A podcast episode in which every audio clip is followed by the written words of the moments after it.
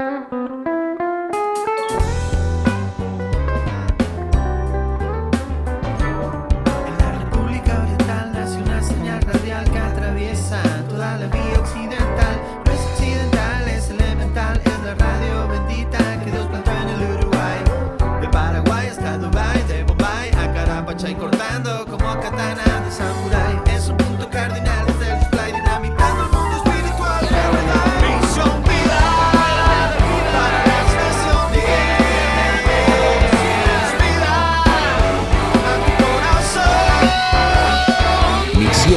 Para las Naciones, la iglesia que Dios plantó en Uruguay para que juntos alcancemos lo imposible.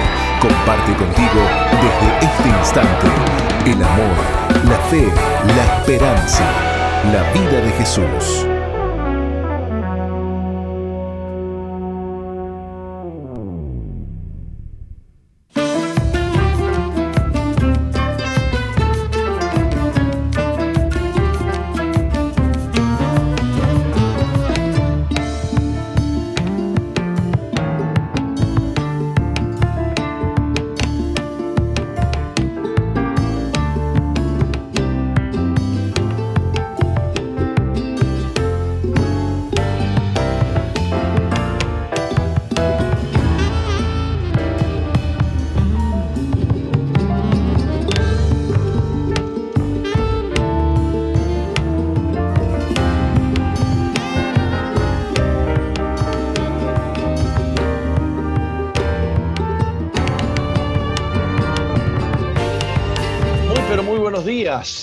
¿Cómo están ustedes? Dios les bendiga.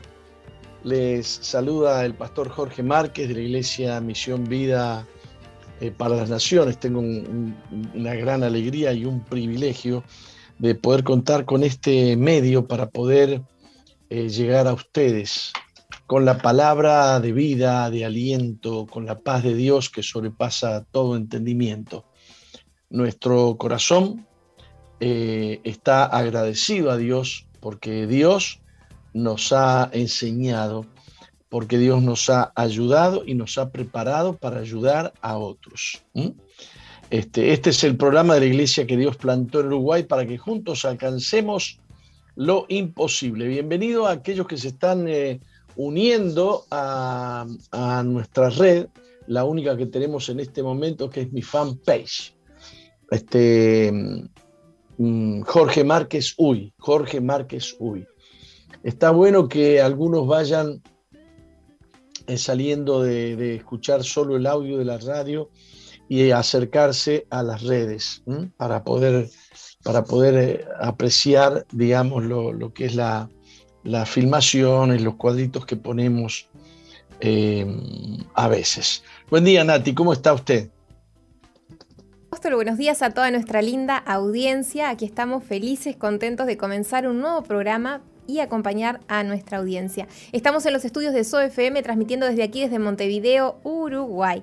Eh, le contamos a nuestra audiencia que estamos saliendo por diferentes emisoras asociadas, así que aprovechamos para saludar a Preferencia 95.1 en el departamento de Salto, Piedra Alta 105.5 en Florida, Radio FM Centro 102.7 en Durazno, Radio Bles 88.3 en San Juan, Argentina. Saludamos a todos aquellos que se conectan por medio de la aplicación Tuning y también a aquellos que nos escuchan a partir de las 4 de la madrugada. Le contamos a la audiencia que tenemos una línea habilitada para que nos envíen sus mensajes de texto sus comentarios a lo largo del programa, que es el 094-929-717 y si están en el exterior anteponiendo más 598-94-929-717. Muy bien, eh, comenzamos con una serie de, de noticias como hacemos habitualmente. Ayer tuvimos, fue prácticamente monotemática, ¿no? Este, el, tema fue la vacuna Pfizer.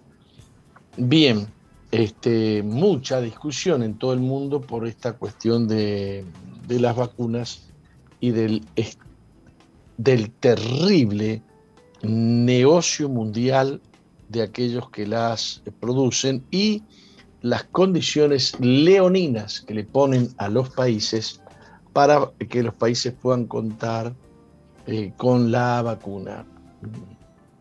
creo yo, creo yo que, que la cosa de la pandemia ha sido muy bien planificada. Este, algunos dicen que yo niego la pandemia. No, no la niego. Pero tampoco niego el plan que hay detrás de la pandemia. Hay un plan económico y geopolítico. Eh, y entonces la lucha escondida detrás de, la, enfermedad, eh, entiendo que se escucha bien todo lo que hablo o no. Sí, se escucha muy bien.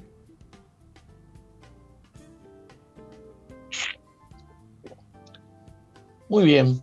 Este, entonces, este, detrás de esa pandemia, como les decía, se esconden otras intenciones que pasan desapercibido, eh, que, eh, que, pasan desapercibidas para, muchas personas y muchas personas no quieren ni siquiera creer que, existe un plan tan diabólico, tan, eh,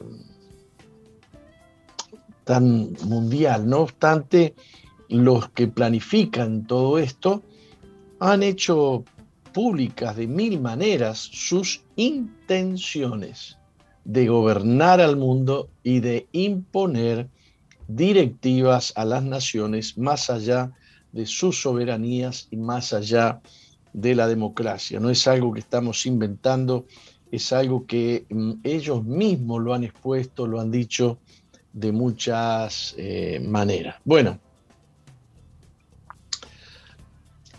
En Chile obligan a pagar un tratamiento de fertilidad a unas lesbianas por infertilidad primaria.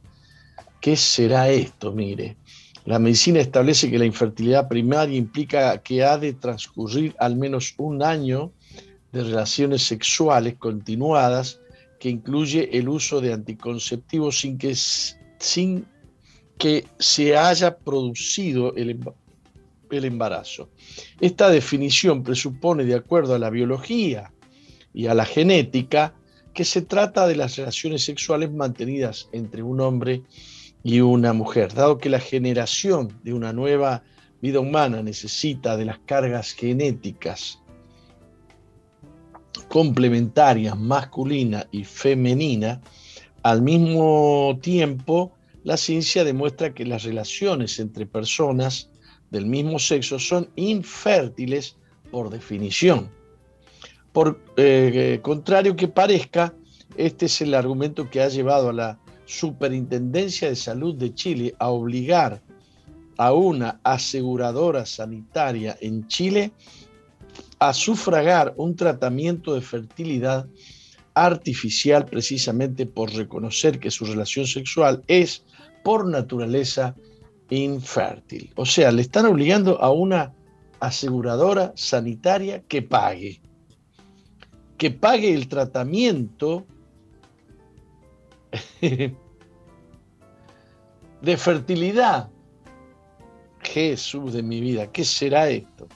El movimiento de integración y liberación homosexual, uno de los principales grupos de presión LGTBI en Chile, ha celebrado la medida afirmando que marca un hito, ya que hasta el momento, de acuerdo a criterios científicos, el sistema de salud chileno solo proveía de tratamiento de fertilidad artificial a eh, personas heterosexuales. Ahora podés eh, tener una pareja en, en situación homosexual y te tienen que pagar el tratamiento de fertilización artificial o, eh, eh, fertilización asistida, este,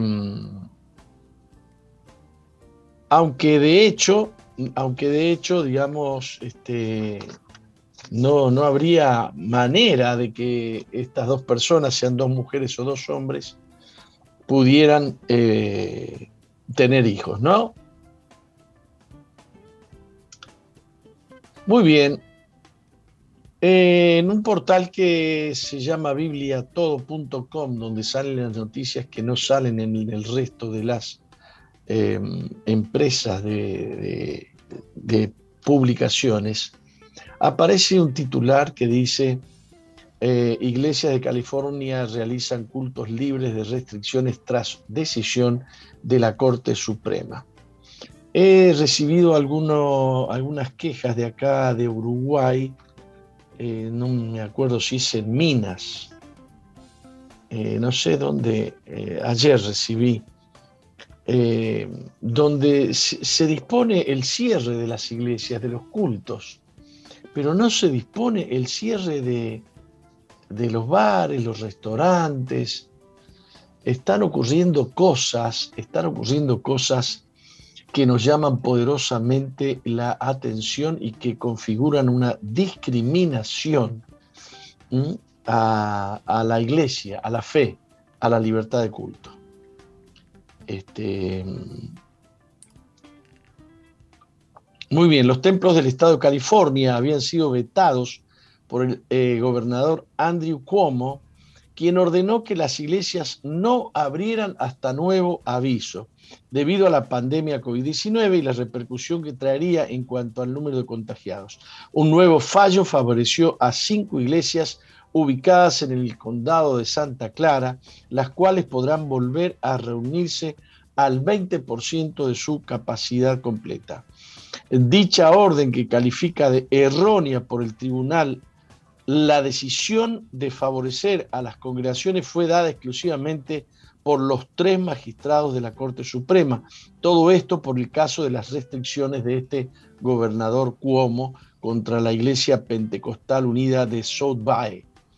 Este resultado está claramente dictado por la decisión de este tribunal en la Iglesia Pentecostal Unida de South Bay contra Newsom, dice el documento emitido por el tribunal. Su presidente, John Roberts, dijo que en este último caso podía entender bien los argumentos que presentó la gobernación ante las distintas acciones que pueden suponer un riesgo por el virus, pero no era necesaria la prohibición. Muy bien.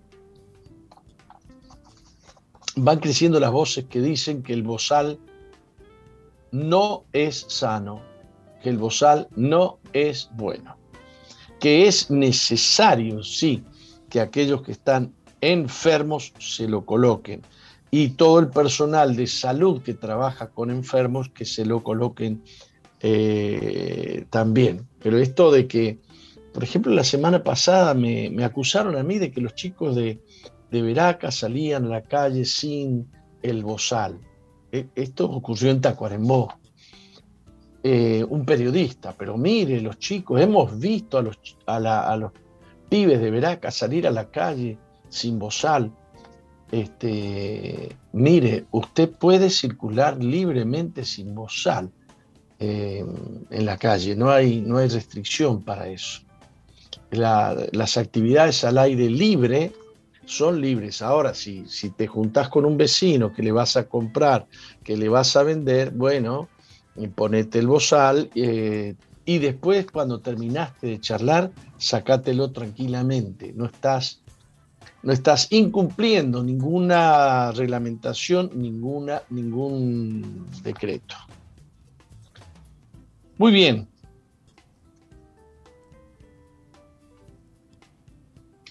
Eh, la otra noticia es que Israel lanza un brazalete electrónico para monitorear a las personas que entren al país y evitarles de esa manera la cuarentena en un hotel.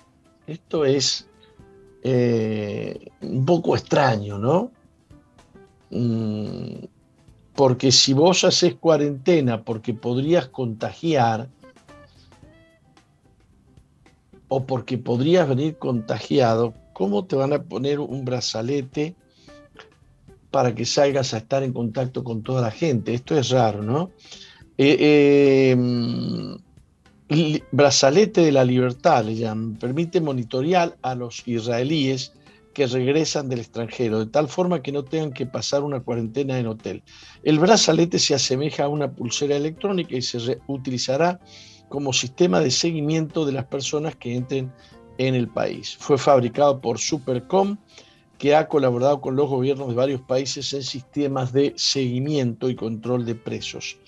Lo llamamos el brazalete de la libertad aunque fue ideado en principio para controlar presos, porque no detenemos a nadie, sino que le damos la oportunidad de volver a casa, dijo Ordan Travelsi.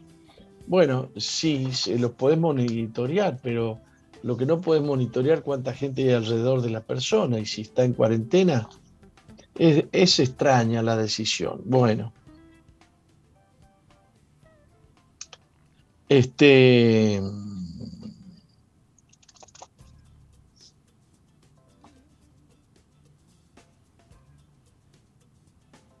Eh, ¿Está llegando al fin la pandemia de coronavirus? Qué linda pregunta, ¿no? Interesante. Eh, interesante.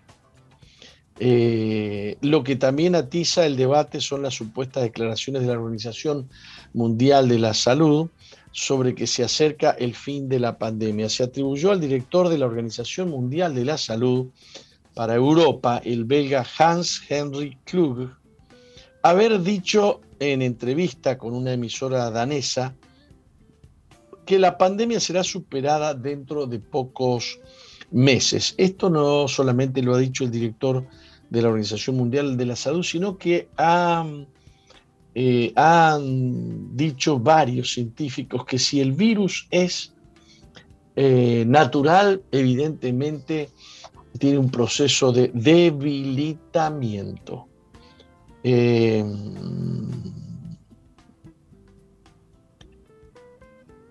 Bien, el director de la Organización Mundial de la Salud para Europa lamenta el malentendido. Luego de, encarnizados debates en círculos especializados y en las redes sociales, Kluge manifestó ahora ante el canal alemán ZDF, yo nunca dije eso.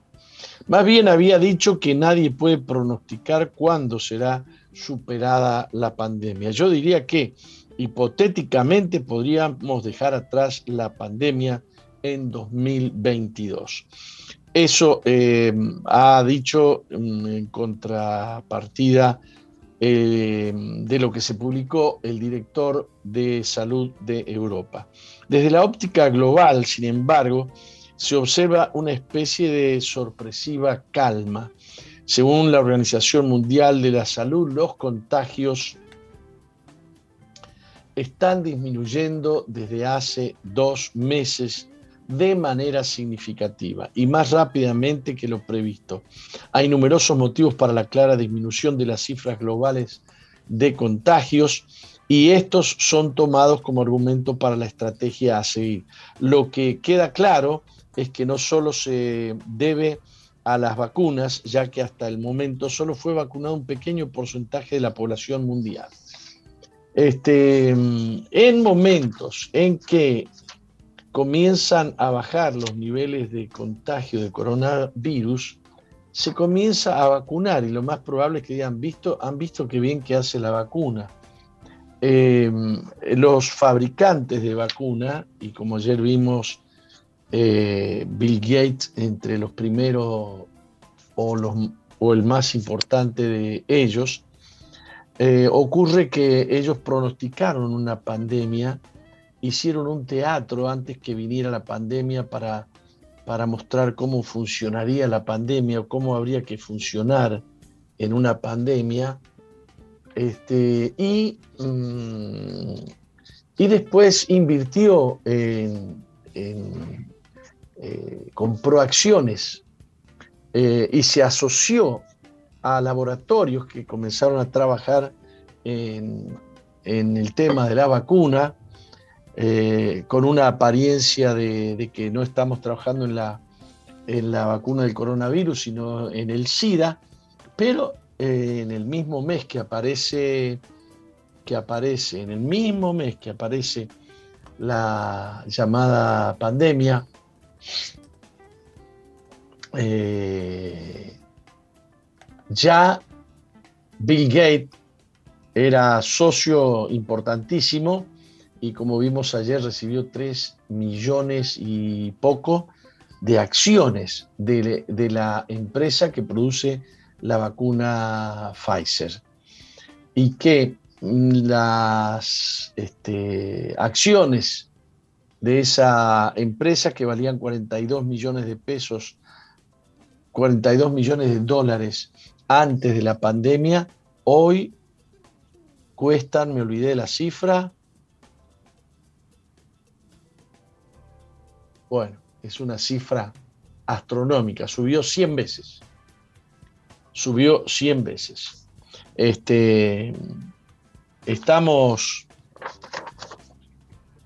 Estamos observando con ojo crítico todo lo que pasa en el mundo, lo que el hombre hace, eh, lo que el hombre hace no es bueno. Y no es bueno porque lo que hace lo hace sin Dios.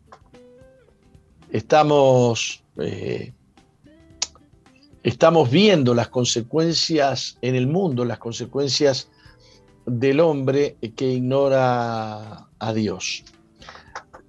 Eh, quiero hablarles acerca de un congreso, del Congreso Iberoamericano por la Vida y la Familia. Me lo acaban. ¡Qué bien!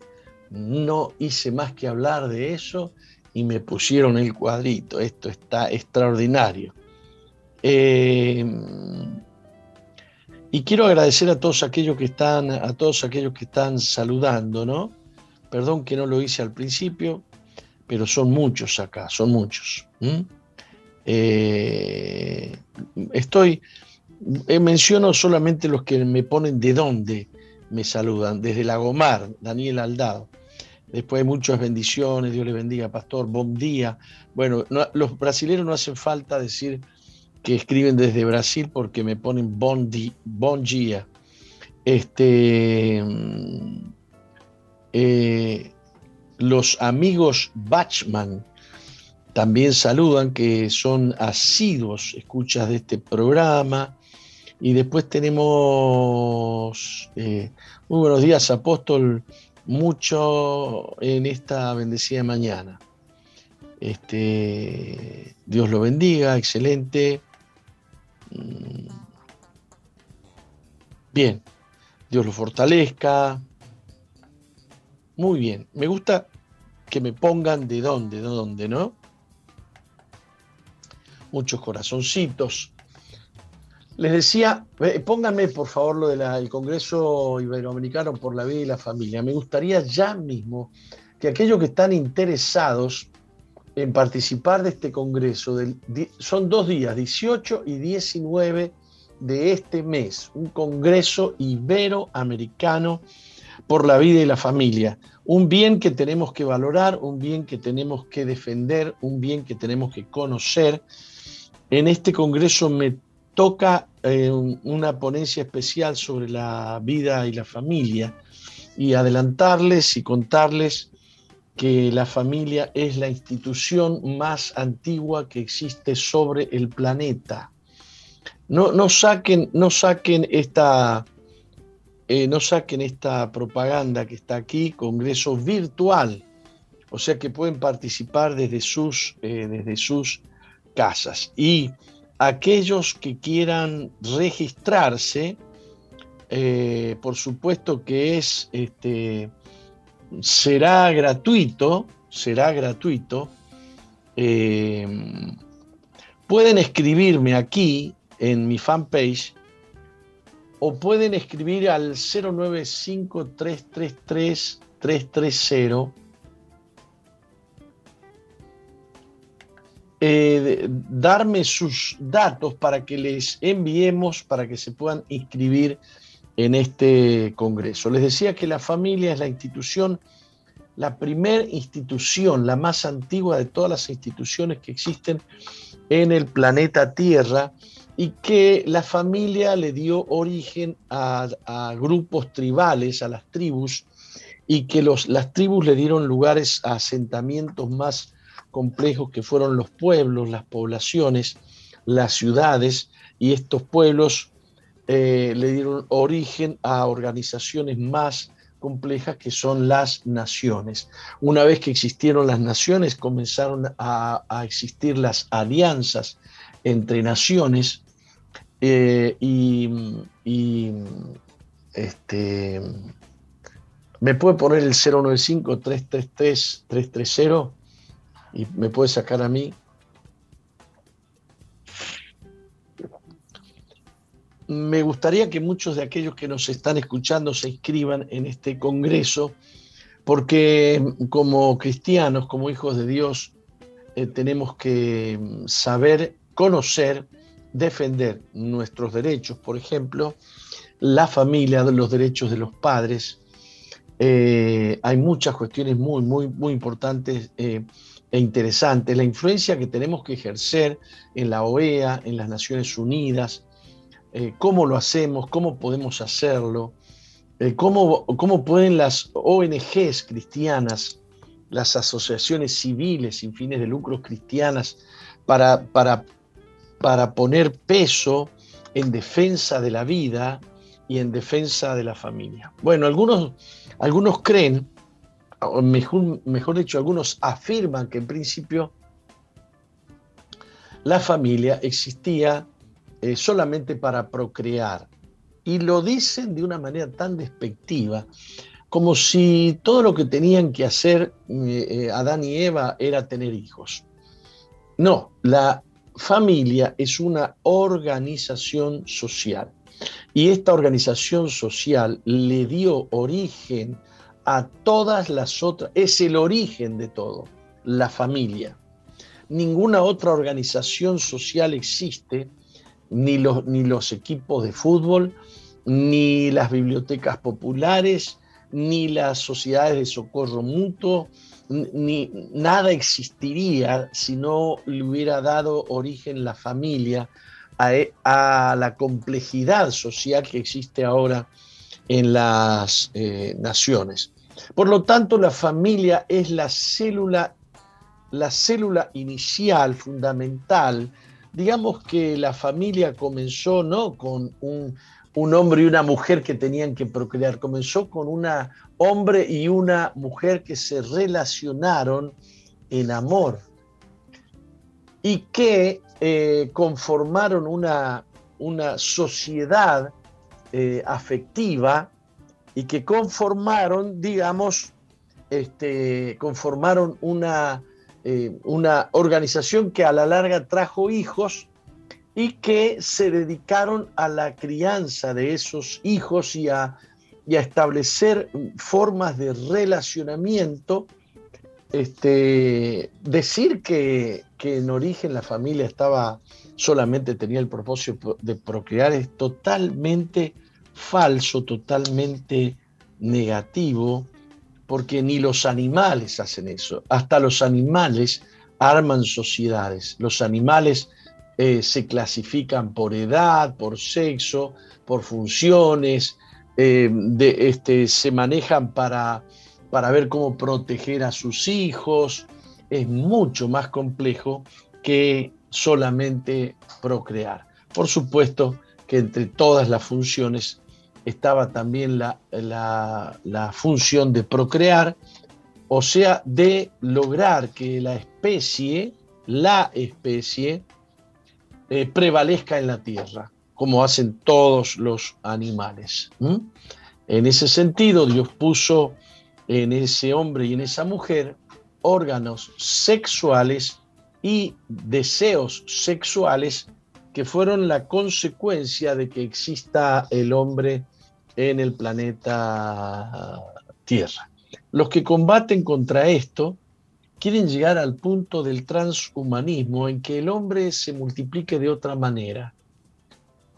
Eh, eh, no lo voy a hablar más eh, porque ya se me fue el tiempo, no voy a, ahondar en esto, pero sí quisiera, por favor, que aquellos que quieren inscribirse en este congreso virtual, o sea, por internet, me manden a saber a mí por este medio, por ejemplo, por mi fanpage, los que ponen comentarios, este, yo quiero anotarme, póngame algo así, y, deme un dato, un teléfono, un mail, algo, y nosotros le vamos a mandar información acerca del Congreso Iberoamericano por la Vida y la Familia. 18 y 19 de marzo. ¿Nos vamos a un corte? Enseguida volvemos. Comunícate vía WhatsApp 094 929 717 y desde el exterior 598 94 929 717 Zoe FM más cerca tuyo. Thank you.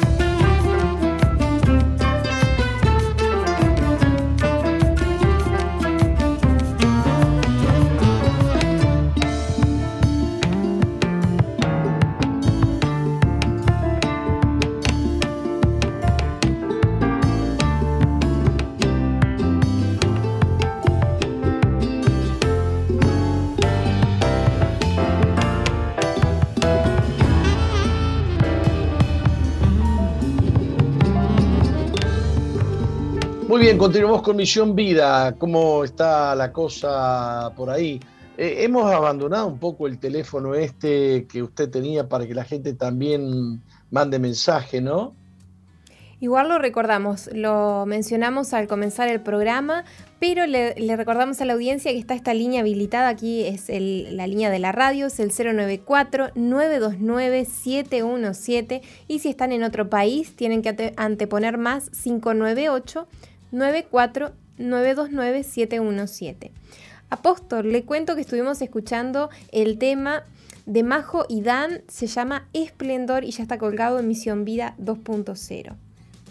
Muy bien, tenemos una página que es la de Misión Vida 2.0, que es la página de este programa. Tenemos otra página que es www.soe.com.uy, donde allí está toda la programación de la radio de las 24 horas que está funcionando la radio, donde la gente puede ingresar y ver que, en qué horarios está tal programa y, bueno, puede informarse un poquito más.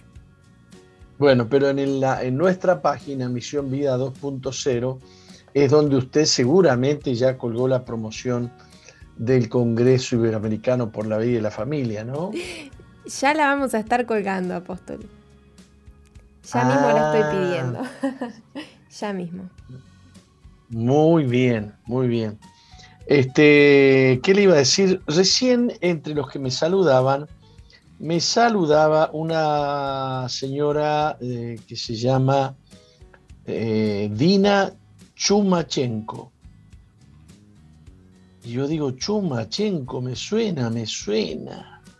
¿A usted le suena el apellido Chumachenko?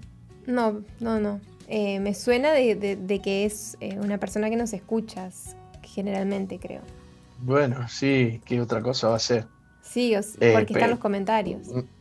En los comentarios puso un corazoncito. Eh, pero este, le cuento que Mónica Ignatenko, eh, su segundo apellido es Chumachenko.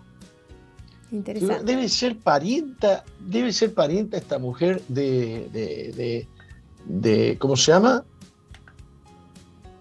De Mónica. De Moni. Claro.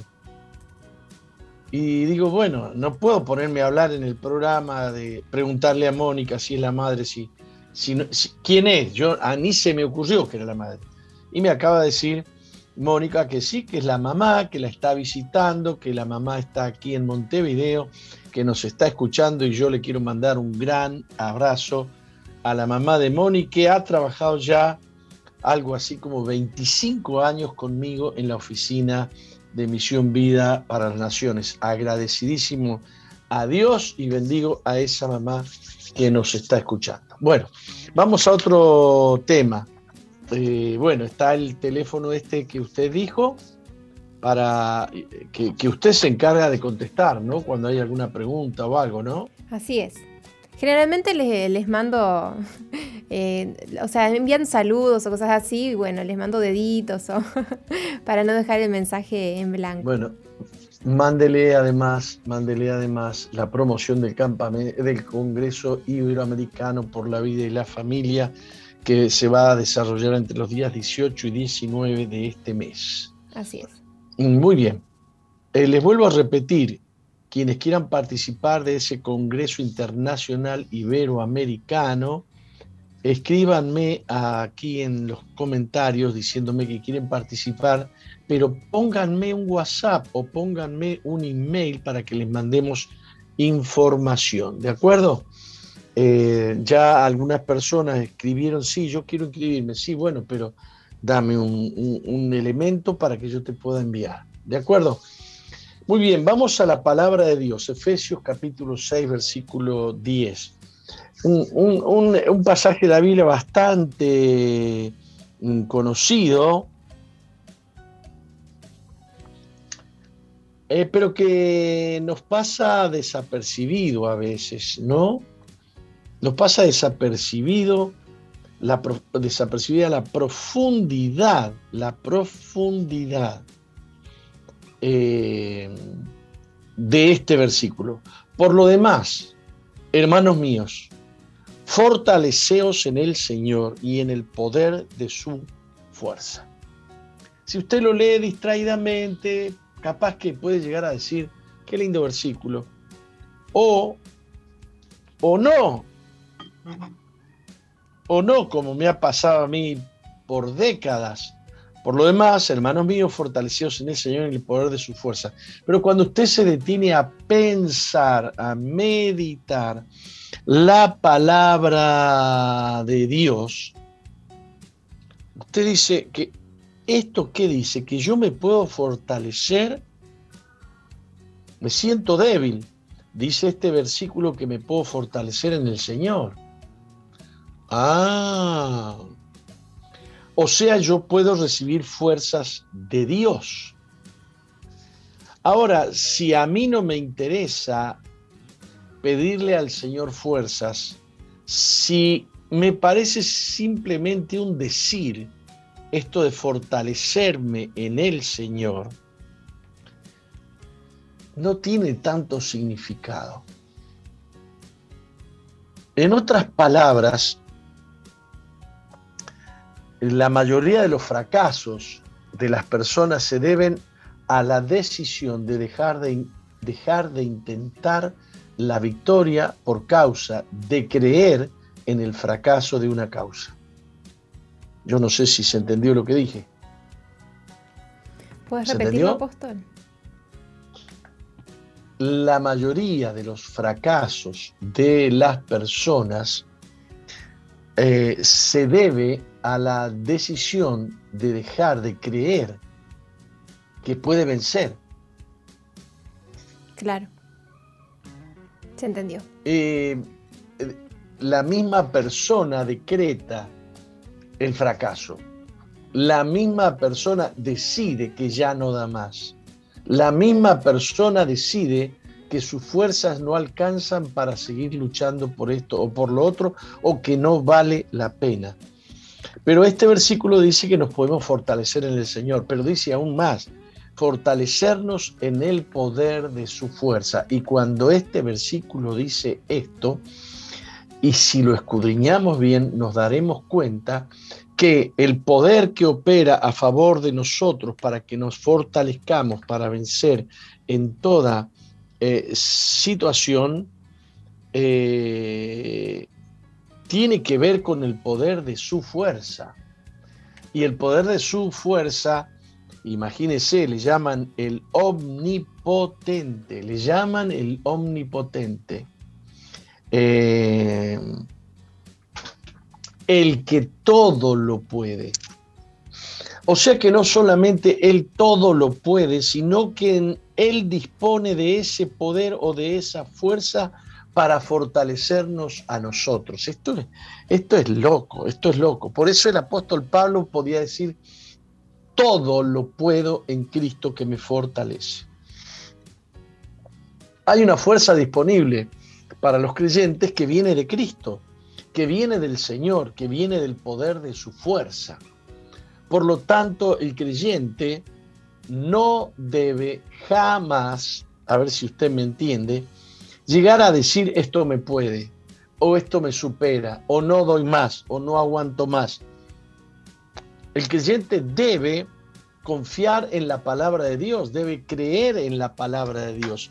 Si tú dices, no soporto más este matrimonio, no aguanto más a mi marido o no aguanto más a, a mi mujer, no solamente estás entregándole a Satanás una victoria, porque le estás dando una victoria a Satanás, el que quiere destruir tu matrimonio, tu descendencia, eh, es Satanás y, sus demonios, eh, sino que estás avergonzando a Dios y estás dejando de lado un almacén de fuerza y de poder extraordinario que viene del Señor y del poder de sus fuerzas. Eh, llega un momento en la vida que cada creyente en el que Dios, una vida, el creyente en el que Dios nos pone la máxima prueba de fe. ¿Qué es esta prueba? Es poder mirar todos los peligros que nos esperan, los que pasaron, los que tenemos por delante y los que pudieran venir los problemas que enfrentamos y que pudiéramos enfrentar, poner los, eh, poder mirar esos muros sólidos, fuertes, altos, que no nos dejan pasar, poder mirar los poderes de los principados, de, los, de las potestades, de los gobernadores, de las tinieblas, que se levantan contra nosotros, poder observar al mismísimo Satanás buscando la manera de destruir nuestro ánimo, nuestra fuerza, nuestra fe, mirar todo eso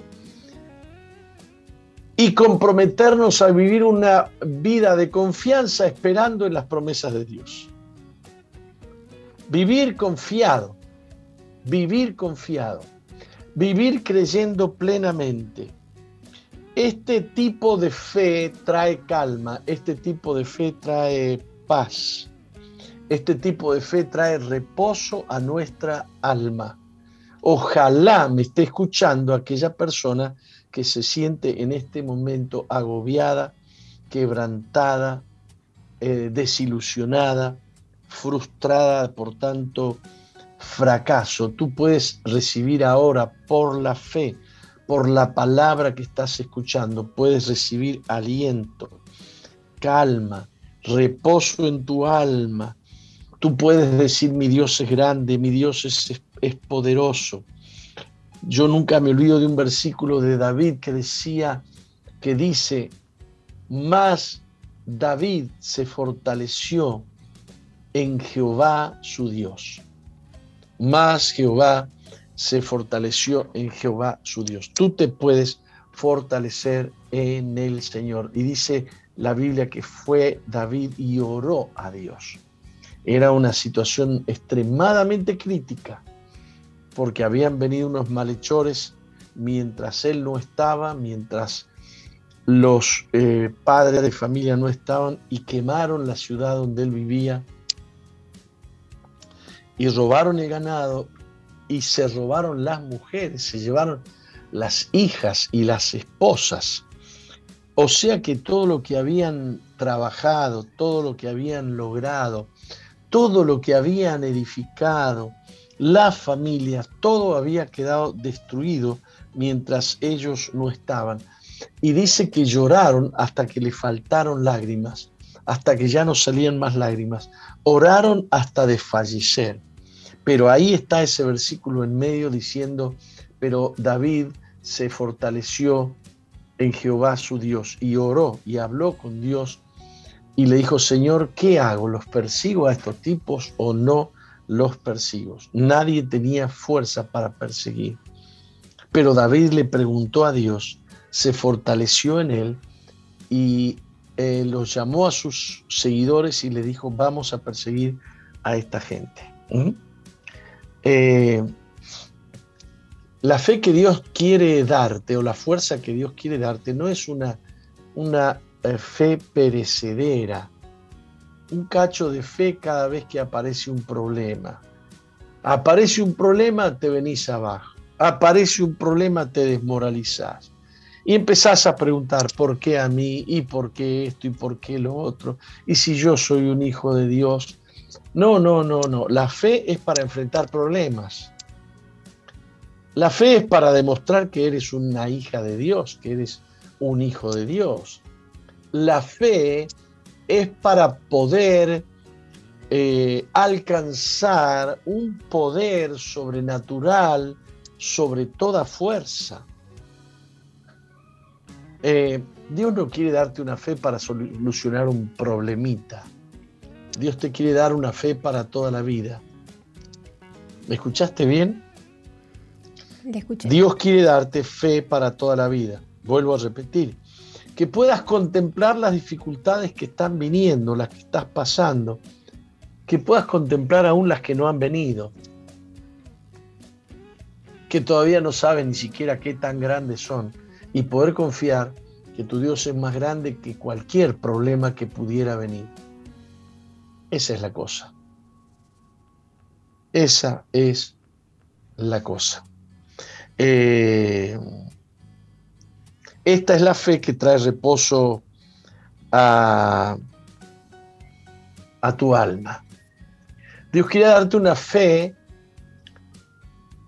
tan fuerte que pueda ayudarte a superar la prueba más grande que te venga de aquí hasta que te mueras, de aquí hasta el resto de tu vida.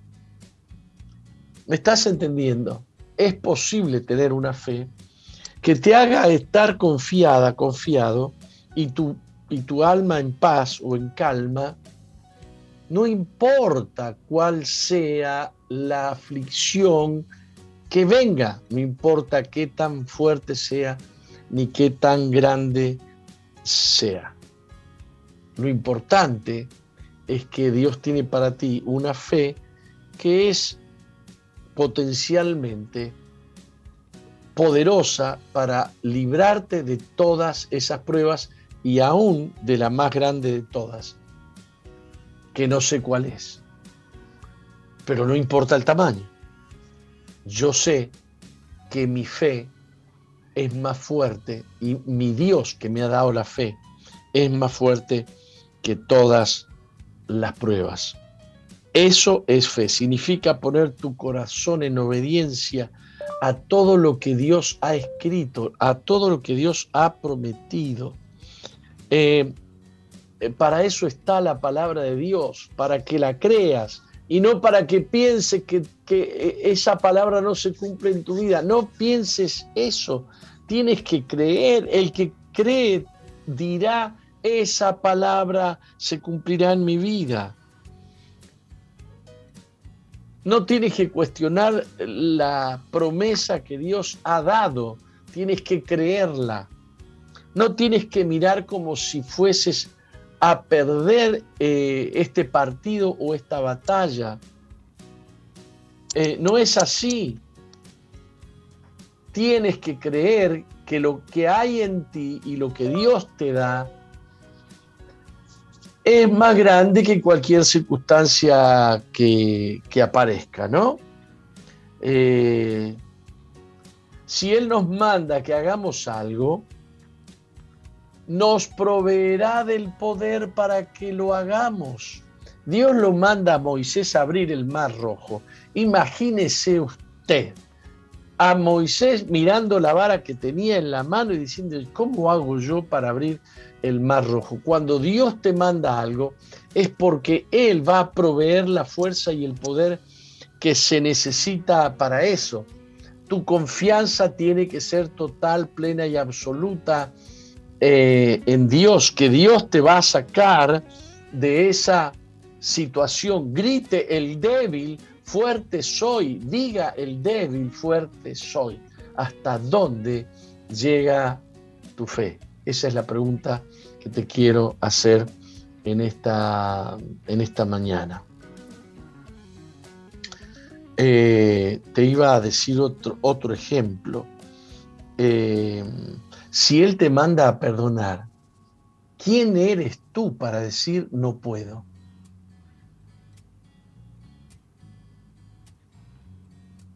¿crees o no crees que cuando Dios manda, Dios ayuda? Si te arrodillas ahora mismo y le dices a Dios, perdóname Señor por creer que no puedo, perdóname. Ahora yo creo en el poder de tu fuerza y ahora creo que si tú me mandas a perdonar, tú proveerás la fuerza. La fuerza crece con la fe.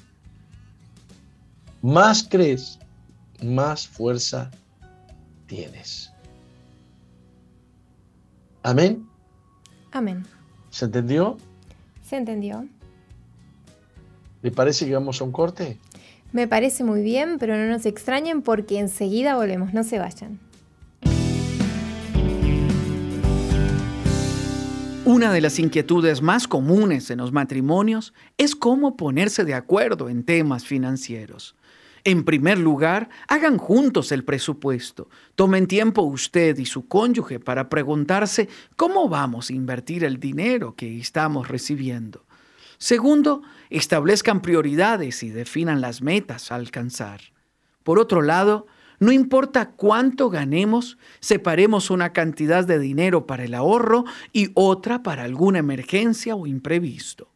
Es importante que le demos un propósito al ahorro. Esto evitará que lo gastemos en otra cosa. Finalmente, estén abiertos a cambiar en algunos detalles del presupuesto y modificar sus metas y prioridades después de estudiarlas bien. Le habla Sixto Porras de Enfoque a la Familia. Visite enfoquealafamilia.com.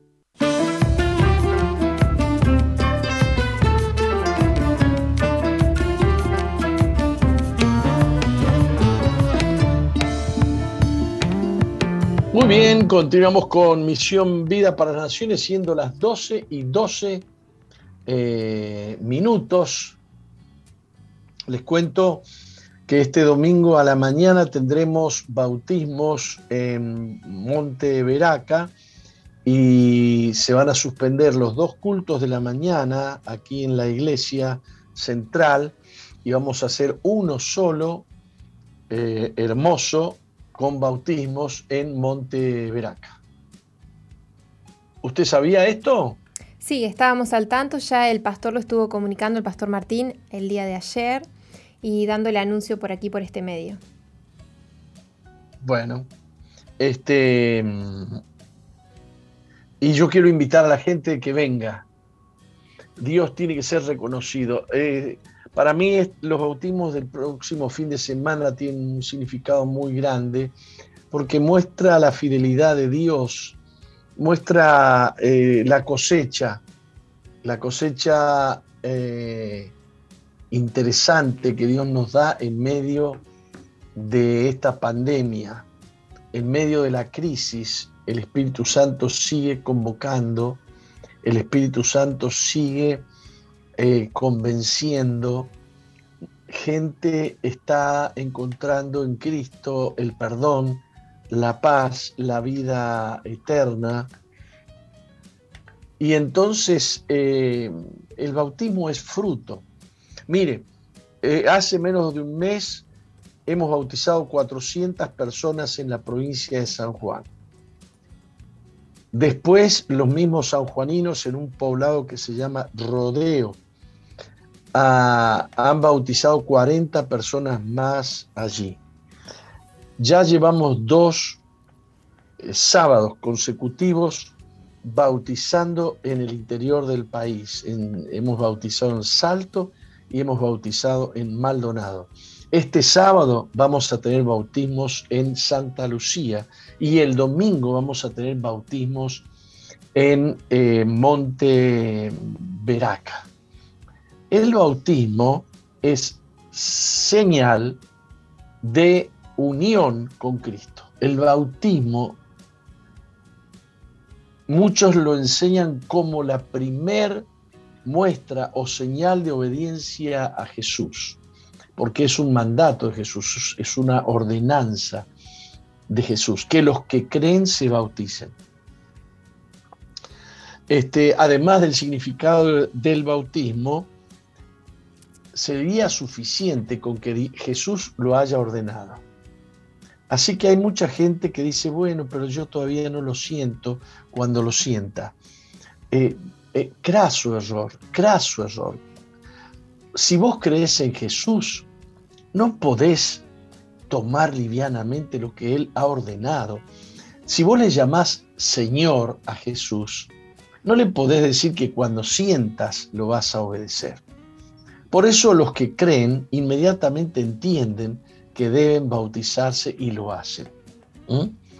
Entonces dice, el que, el que crea y sea bautizado, dijo Jesús, será salvo.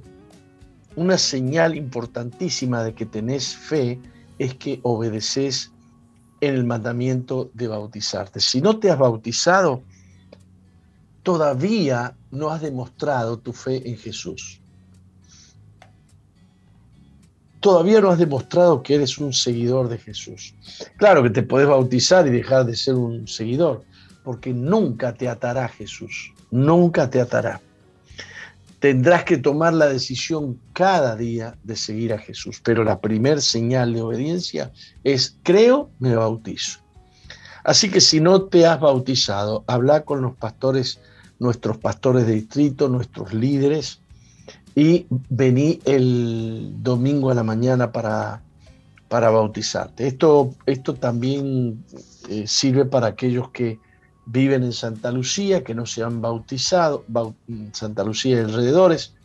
Vamos a tener una reunión especial en nuestro, mm, en nuestro hogar, mm, Veraca de Santa Lucía y vamos a tener una reunión y vamos a tener bautismos en ese lugar. A los pastores, a los líderes les pido que estén eh, poniendo en la base de datos a todos aquellos que van a participar de estos cultos del domingo a la mañana y los dos cultos del domingo a la tarde que no se suspenden, ¿eh?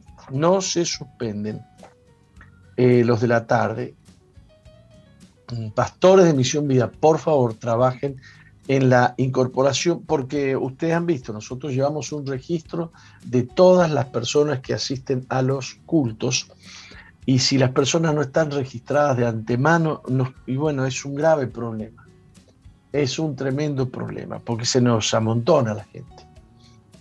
Bien, eh, del mismo modo, tienen que poner en base de datos todas las personas que se van a bautizar.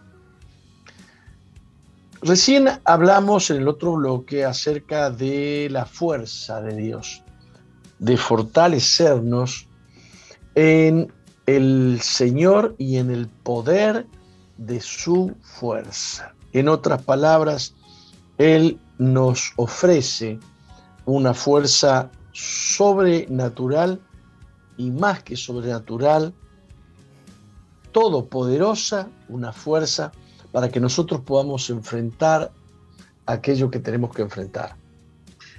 En este bloque vamos a hablar de la paz de Dios en nosotros. Por supuesto que la de nuestra confianza en Dios y de la confianza que tenemos en la palabra de Dios, en las promesas de Dios, proviene la fuerza de la que hablamos en el otro bloque y también proviene la paz, porque todo lo que recibimos lo recibimos por la fe. Entonces, este, la paz de Dios proviene de, de esa confianza que nosotros, en la que nosotros caminamos, andamos, nos movemos, y entonces reposa sobre nosotros por causa de esa confianza la paz de Dios que sobrepasa todo entendimiento. Yo hablé hace en estos días acerca de este versículo que está en Juan capítulo 14, versículo 27. La paz os dejo, mi paz os doy, yo no os la doy como el mundo la da no se turbe vuestro corazón ni tenga miedo. De nuevo, la paz os dejo, mi paz os doy. O sea que Jesús tiene una paz que nos la deja a nosotros, una paz que nos da a nosotros y que no es la paz que nos da el mundo, sino que es una paz que es de Él y que nos la da a nosotros. Así que nos dice este versículo que no tenemos que turbarnos ni tener miedo. No tenemos que turbarnos ni tener miedo. ¿Quisieras tener esa paz? ¿Quisieras vivir en esa paz? Esa paz te va a evitar muchas enfermedades. Esa paz hace que tus órganos trabajen tan tranquilos, tus entrañas, y no tensionadas y llenas de, de drogas que produce el organismo cuando sentimientos contrarios a la paz se mueven dentro tuyo y afectan el hígado, el sistema digestivo, el páncreas y qué sé yo cuántas otras cosas. Jesús sabía que los discípulos necesitaban ese tipo de paz que les ayudaría a transitar mm, mejor o a transitar bien o exitosamente cada una de las situaciones que se le presenten a sus discípulos. Por lo tanto, tenemos dos cosas. Lo que vimos en el bloque anterior, que es la fuerza del Señor, la fuerza natural del Señor para enfrentar situaciones, y ahora la paz, que es propia de confiar en esa fuerza y de confiar en las promesas de Dios. Cuando Él dijo, mi paz os dejo, la paz os dejo, mi paz os doy, eh, los discípulos deben haber quedado asombrados. Porque, ¿qué pasó? Los discípulos lo vieron a Jesús durante, estuvieron tres años con él ahí. Y en tres años lo conocieron mucho porque vivieron con él, durmieron con él.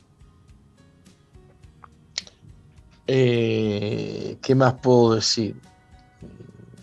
Caminaron con él se trasladaron de ciudad en ciudad con él, así que lo vieron actuar o lo vieron, mm, vieron, conocieron sus reacciones en toda clase de situaciones.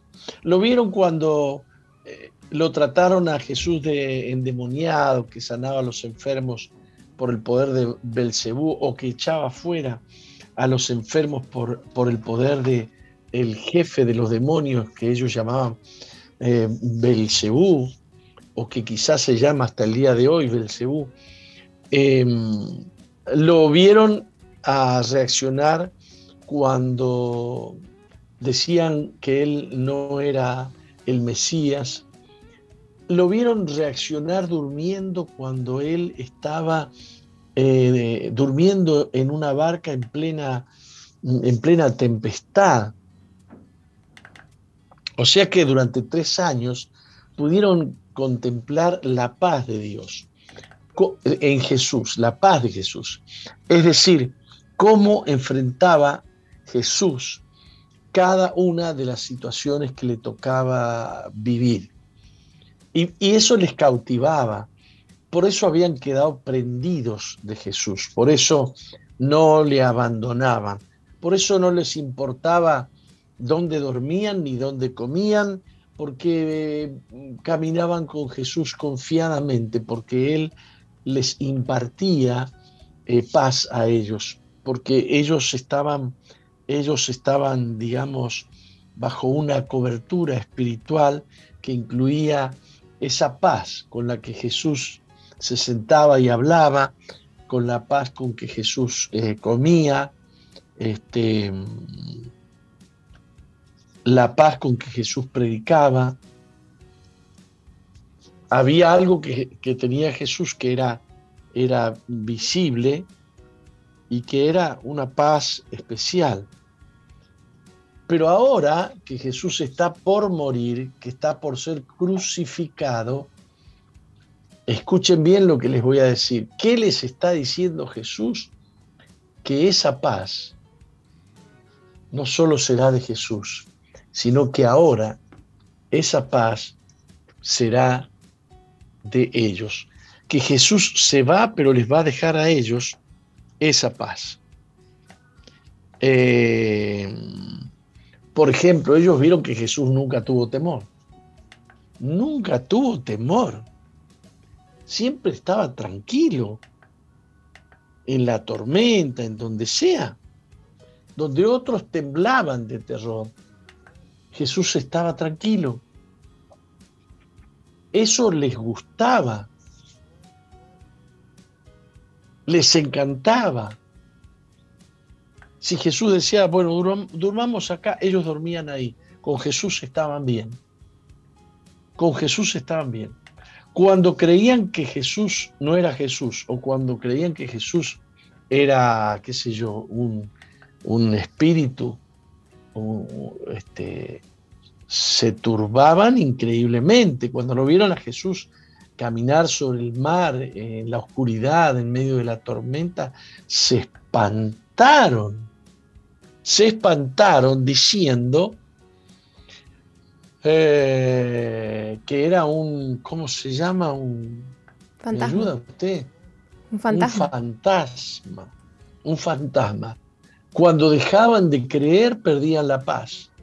Cuando Jesús estaba con ellos, volvía la calma. Esto es extraordinario. Ahora Jesús les estaba prometiendo, miren, ustedes, los que me siguen a mí, los que me creen a mí, yo a ustedes les imparto mi paz, la paz que yo tengo. Cuando escucharon esto los discípulos, se habrán mirado unos a otros asombrados. ¿Cómo vamos a hacer para no tener miedo? ¿Cómo vamos a hacer para no turbarnos? ¿Cómo vamos a hacer? ¡Wow!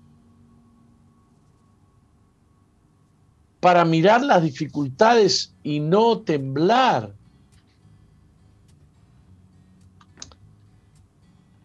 Y entonces Jesús les dice, yo les voy a dejar mi paz. Yo les dejo mi paz. Eh, ¿Se va entendiendo lo que quiero decir? ¿Se entiende? Bueno, y Jesús agrega esta otra frasecita, yo no, no les doy como el mundo la da. Hay una persona que duerme aquí en la vereda del templo, que no quiere eh, formar parte de la iglesia, ni quiere internarse en Veraca, eh, y que vive turbado. Que vive turbado. Y a veces, este, bueno, y es, está en paz cuando se alcoholiza, o aunque sea, a veces cuando se alcoholiza también se pone, se pone eh, muy complicado. Y entonces este, muchas veces yo llego a la oficina o a la iglesia y este señor está alterado y me comienza a decir cosas. Eh, y nos trata de falso, de los cristianos, qué sé yo. Ayer tenía puesta una remera de las que nosotros tenemos con un, león, y entonces, eh, viste que tengo puesta la misma remera que ustedes, han visto que cualquiera se puede poner algo para disimular, qué sé yo, es el acusador. Eh, es terrible el hombre. No puede vivir en paz. Pero cuando se droga o cuando se alcoholiza, se, tranquiliza, fíjate vos. Y entonces Jesús dice, yo no les doy la clase de paz que les da el mundo. Yo les doy mi paz. La paz de Dios no es la paz que ofrece el mundo. A veces un lexotán te pone en paz, a veces una buena noticia te pone en paz, a veces un mejor sueldo te pone en paz, pero todo es pasajero. Y la paz que Dios te quiere dar es una paz a prueba de circunstancias. Es una paz eterna. Es una paz que es la misma paz. No es una paz, es la paz de Jesús. Eh, cuando Jesús prometió a los suyos paz, es como si nos le estuviera prometiendo también a nosotros, porque sería ridículo que la paz de Jesús fuese solo para los doce. La, paz que necesitamos los creyentes es la paz que recibieron los discípulos, es la paz de Dios. Eh, los tiempos son difíciles, los problemas son grandes, este, las situaciones son conflictivas, las situaciones son complejas, pero nosotros no caminamos solos. Hay que ver cuánta paz hubo en la barca cuando Jesús entró en la barca. Cuando Dios reprendió dio las olas, cuando Jesús, perdón, reprendió las olas y el viento y se hizo una calma extraordinaria. La pregunta es, ¿tu vida está en tormenta o está en calma? Tú dices que crees en Dios, tú dices que eres cristiano y yo te pregunto, ¿estás en tormenta lleno de temores, lleno de preocupaciones o estás en paz? ¿Tienes la paz de Dios? Puedes irte a dormir tranquilamente, en paz me acostaré y asimismo dormiré, porque solo tú, Señor, me haces estar confiado. Dios me ha puesto en este día, en este micrófono, para decirte esta palabra. Que la paz de Dios sea tu cobertura en este día. Yo te imparto la paz de Jesús en su nombre. Recíbela en esta hora. Como sus discípulos recibieron la paz de Jesús, la paz de Jesús. Mi paz, dijo Jesús, yo te imparto a ti en esta hora que estás creyendo, que estás escuchando la paz de Jesús y la carga que tienes se va. La opresión que te oprime se va. Eh, la, el peso que hay sobre tus hombros, sobre tus espaldas, se va ahora en el nombre de Jesús. Dios te bendiga. Vamos a un corte. Vamos. Y volvemos con el último bloque de Misión Vida.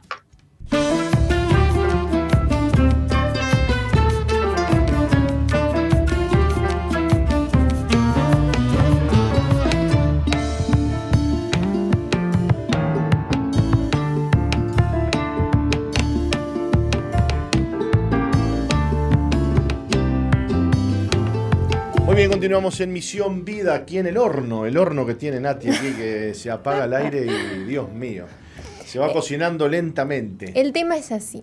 Dura- voy a presentar mis argumentos, A ver, si usted me lo permite. ¿Cómo le va? ¿Cómo, cómo, cómo? Durante Bien, bien, bien, eh, la mañana está el, el programa de Joana Perco y bueno, ya tiene el aire prendido, así que cuando yo ingreso es una heladera este lugar, imagínese. Así que lo apago porque me, me congelo como un pingüino, imagínese. Y bueno, eh, después me olvido prenderlo. y cuando usted viene es un horno, es verdad. Pero bueno, ya se siente, se está refrescando el lugar aquí en los estudios de Soy Gloria a Dios, qué lindo. Bueno, un saludo a toda la audiencia eh, en, esta, en, esta, en este bloque del programa Misión Vida. Y bueno, preparándonos para, como decía el apóstol recién, este, hace un- unos minutos, para lo que va a ser el domingo. Vamos a tener un culto muy lindo en la mañana, con bautismos allí en Veraca. Bueno, oramos que Dios nos regale un, un día lindo, ¿no? Así es. para poder este, disfrutar al aire libre de esta gran celebración que vamos a tener. Así que eh, es importante que la gente se anote, Nati, les recordamos que se anoten para ir a, a esta reunión que vamos a tener en Veraca en la mañana. Eh, pueden hacerlo a través de qué número? Cuéntenos, por favor. 095-333-330.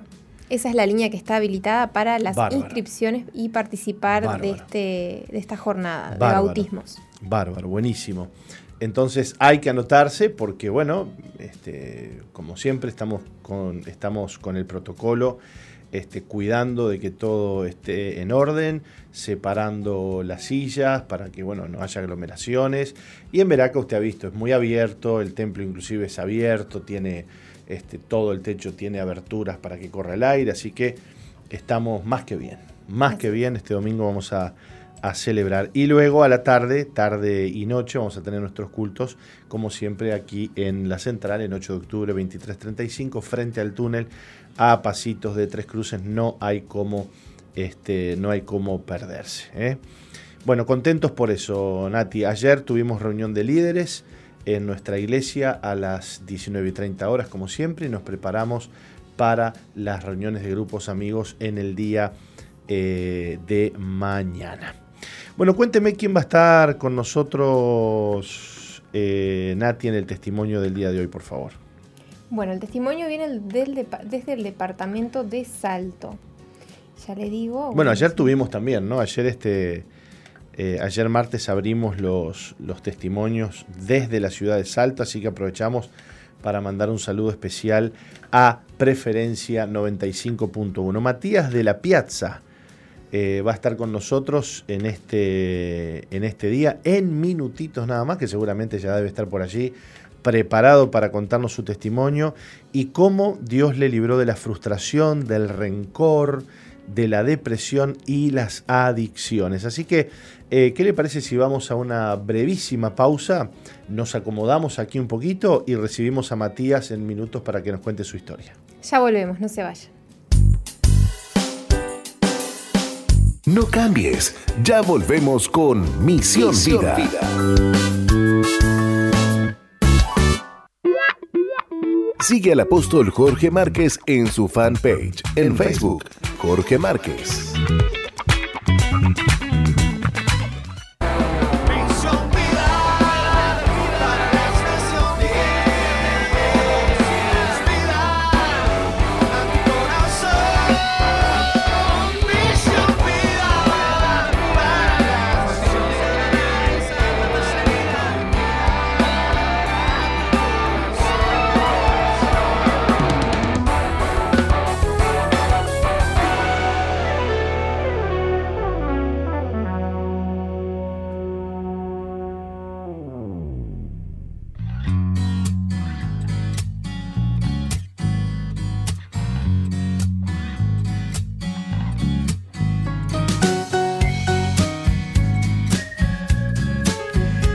Bien, y como decíamos recién, está con nosotros Matías de la Piazza.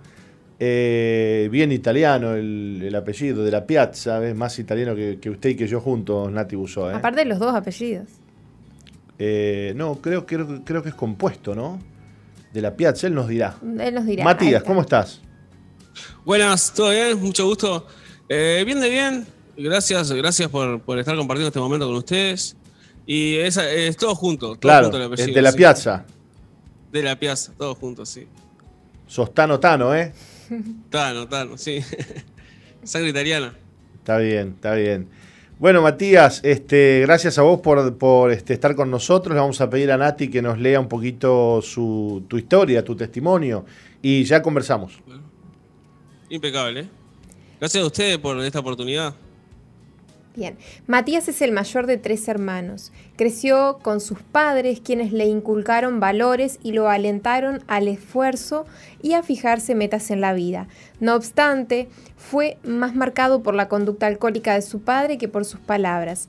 El alcohol provocó problemas en la familia y Matías comenzó a guardar rencor, junto con sentimientos de impotencia y frustración hacia su padre. Pasado el tiempo, se convirtió en un joven independiente con la meta de alcanzar su sueño de ser jugador de fútbol profesional, pero cuando lo logró comenzó a salir por las noches, conoció la droga y tras un control antidoping con resultado positivo lo suspendieron por dos años. En ese momento comienza su lucha contra la frustración, el desánimo y la depresión.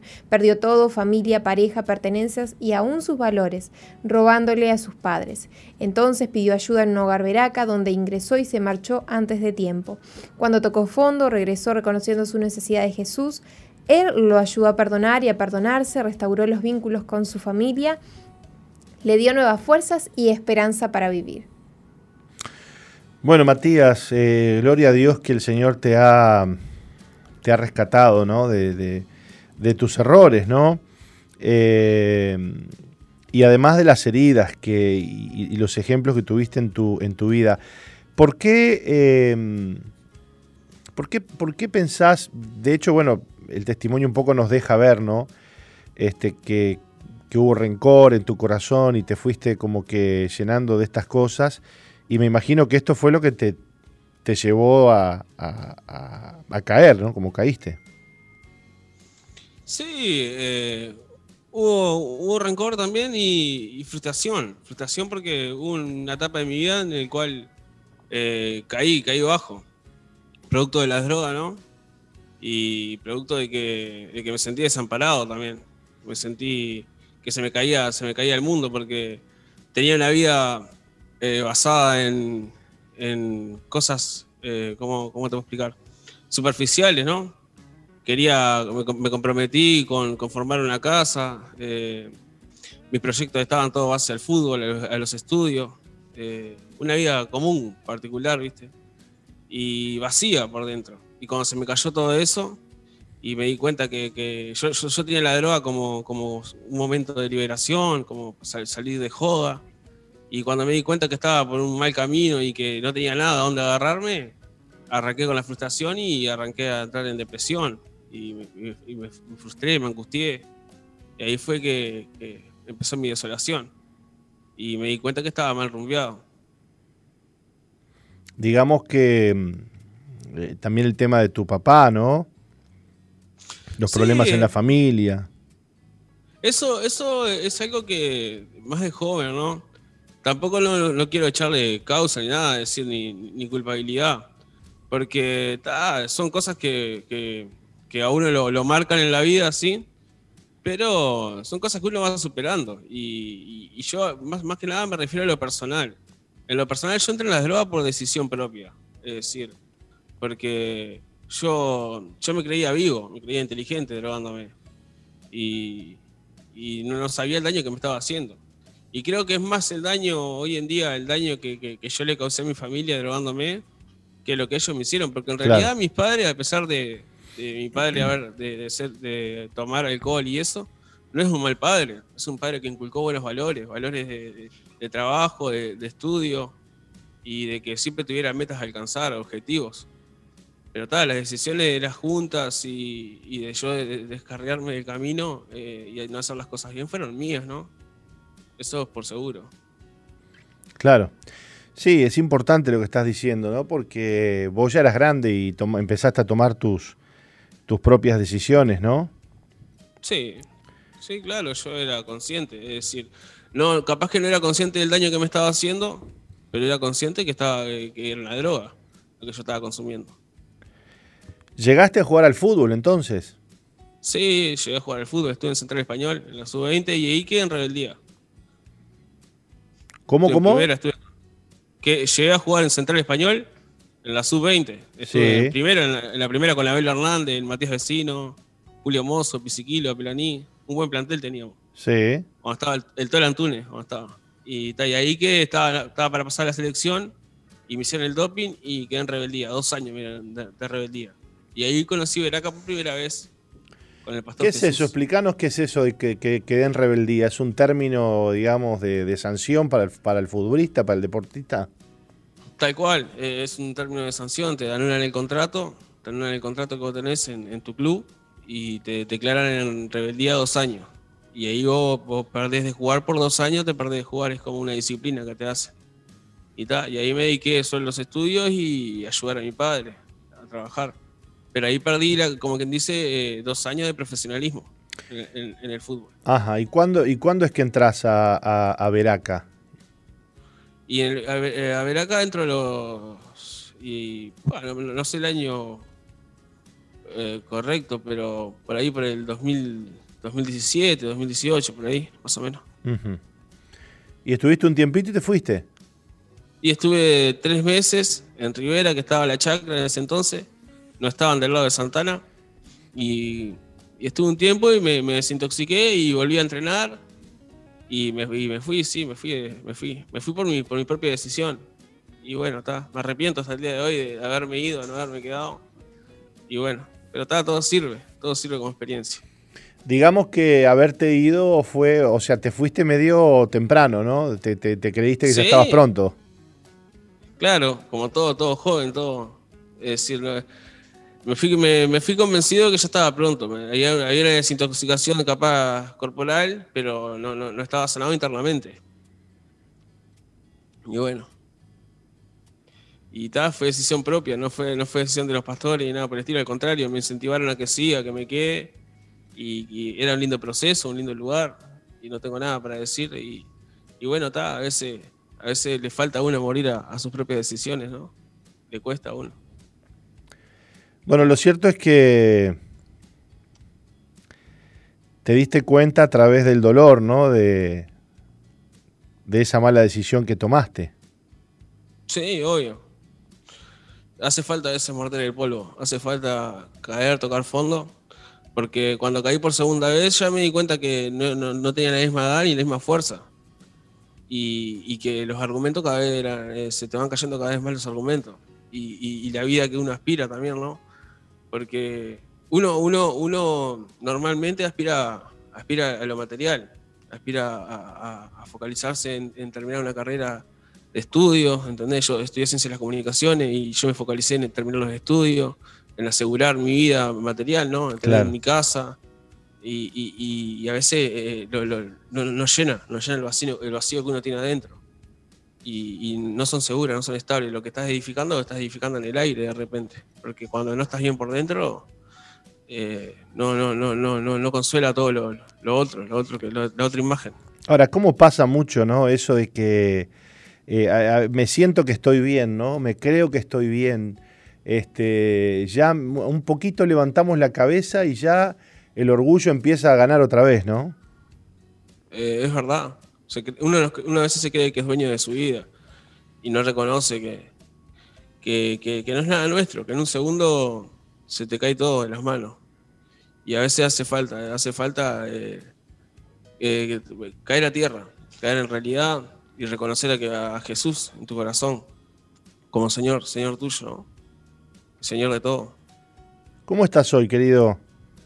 Hoy, la verdad, gracias a Dios, me encuentro, me encuentro bien. Una familia, una familia hermosa, compuesta por, por Darwin Arce, eh, que es nuestro, nuestro encargado, Cristina, nuestro pastor, Pastor Mario, son, son un amor, la verdad, Cristina y Darwin. Son dos personas especiales. Tengo un, grupo de líder también muy lindo, eh, eh, Adrián El Pica, que siempre está para ayudarnos, para apoyarnos. Y es un, es un, es un, lindo, un lindo grupo que hay también. Y hay un lindo espíritu.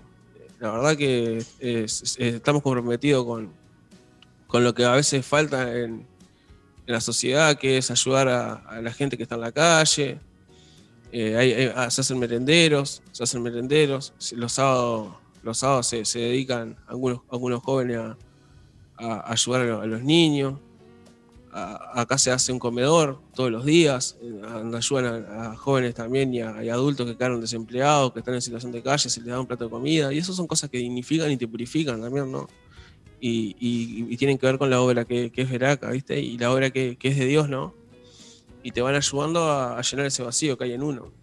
Porque todo parte por ahí, parte por cuando uno empieza a ser de bendición para otros también. Qué, importante, qué importante lo que estás diciendo, ¿no? Eh, porque uno a, veces este, persigue ciertos sueños en la vida que no, no bendicen a nadie, ¿no? Bendicen a uno nomás.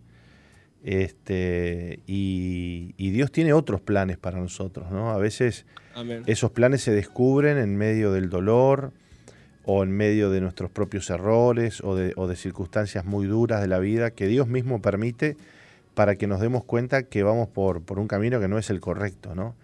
Así que fíjate que hoy estás en, en un hogar, quizás no estás jugando al fútbol o sí, Mira, juego, juego, porque antes no jugaba, antes era, era como era, era ya algo estratégico. Ahora juego para divertirme con los niños, ahí eh, hijos de. Está bien, está bien, pero no, no, no estás, este, digamos, no profesionalmente. No, no, profesionalmente. Pero, sin embargo, te sentís pleno, te sentís lleno, te sentís bendecido, porque estás haciendo la voluntad de Dios, ¿no? Amén. Claro, eh, entra, entra ahí cuando, cuando uno se empieza a sentir se empieza a sentir mejor y a gusto con uno mismo, ¿no? Qué lindo. Y es diferente, cambia la visión. Claro, te cambia la vida, te cambia la vida por, por completo, ¿no? Bueno, Matías, te mandamos un abrazo grande.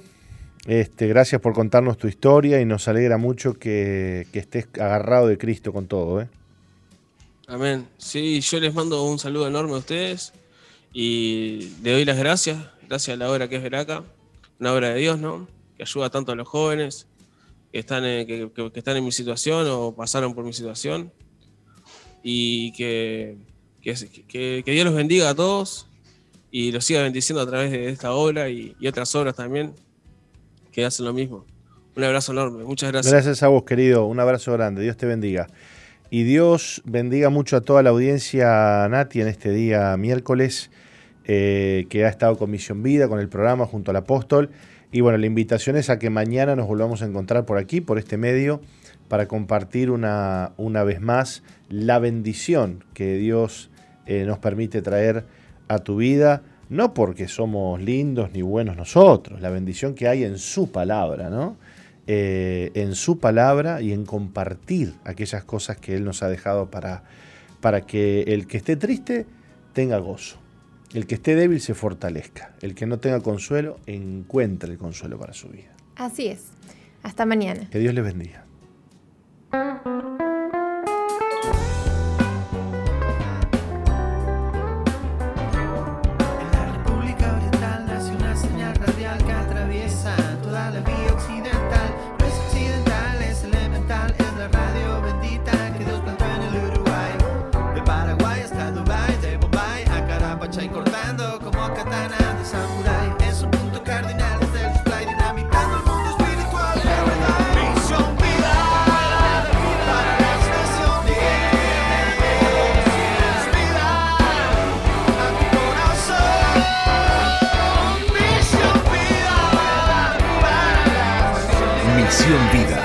Iglesia que Dios plantó en Uruguay para que juntos alcancemos lo imposible, presentó su programa exclusivo que conduce el apóstol Jorge Márquez. Misión Vida.